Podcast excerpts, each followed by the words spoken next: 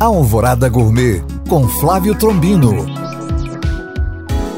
Olá, meus queridos ouvintes. Janeiro, período de férias escolares. E a criançada dentro de casa, época boa para preparar algumas guloseimas. E uma que não pode faltar, e toda criança gosta, é pipoca. E a dica mais importante, faça na pipoqueira. Se me perguntarem se pode ser feita em panela comum, falarei que pode mas a pipoqueira é muito melhor. Primeiro que o milho estoura mais, ficando muito menos piruá e diminui o risco de você se queimar principalmente se for a pipoca doce. Então segue a receita. Ingredientes: uma xícara de milho de pipoca, uma xícara de açúcar refinado, meia xícara de óleo e meia xícara de água. Modo de preparo: coloque todos os ingredientes na pipoqueira e mexa bem. Leve ao fogo médio e espere a água ferver e os primeiros grãos a estourarem.